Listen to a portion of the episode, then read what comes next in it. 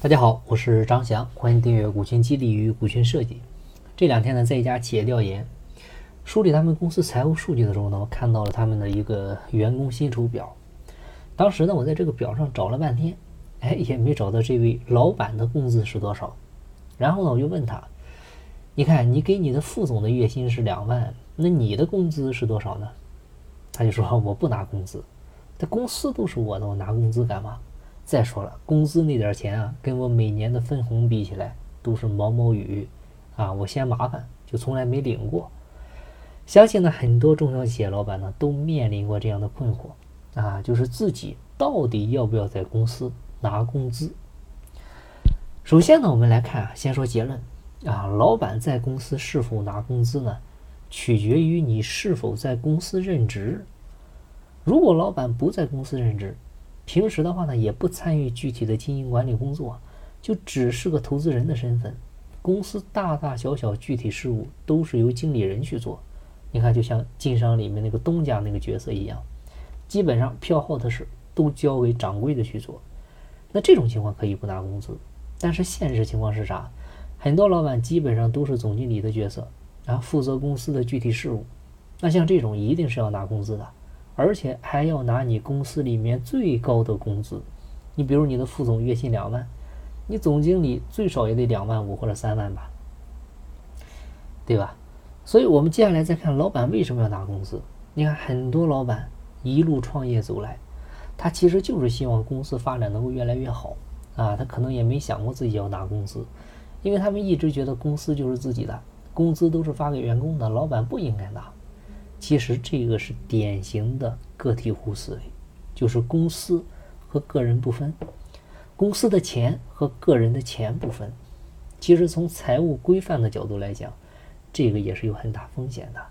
所以呢，只要老板在公司任职，就一定要拿工资。第一点，为了啥？不搞特殊。虽然你是老板，但是你会和员工一样拿工资，这样呢也会拉近老板跟员工之间的关系。减少距离感。第二点呢，就是完善你公司的薪资制度。你看，如果未来老板退休了，不想干了，由经理人来担任你公司的总经理，那么这个时候你就可以直接适用现行的薪资制度，你也没必要再单独的为这个新上任的总经理做一个特殊的薪酬设计了，也能够提高一个交接的效率，而且呢，它有据可依啊，对吧？这么多年都是这么过来的。第三点呢，就是规范你公司的财务体系。啊，如果未来公司做股权激励，你的财务核算体系不规范，比如公司的钱和老板的钱分不清，这个时候就会导致员工不信任，啊，从而呢可能大概率放弃入股，而且越是小股东越会在意这些事儿。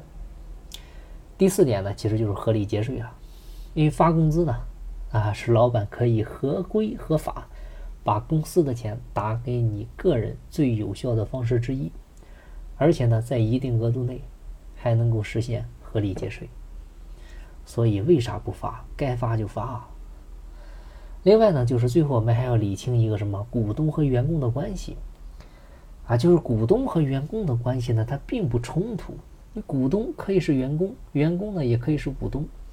老板呢可以有股东和员工的双重身份，是股东身份，好了，你就可以拿分红。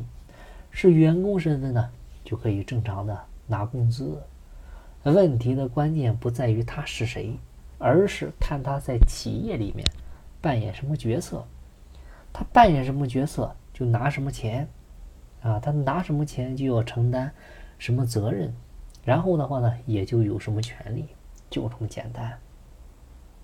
因为你看，现在越来越多的企业开始什么做股权激励啊，开始推行合伙人制。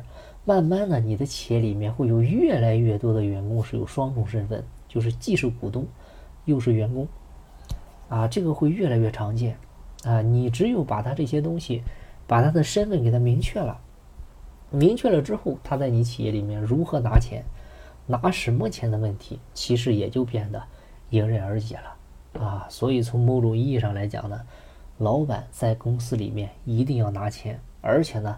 一定要拿工资，而且要拿你们公司里面最高级别的一个工资。好了，今天的分享呢就到这儿。有更多股权或者管理方面的问题，欢迎加我微信，咱们再详细沟通。金不在西天，金在路上。我是张翔，下期再见，拜拜。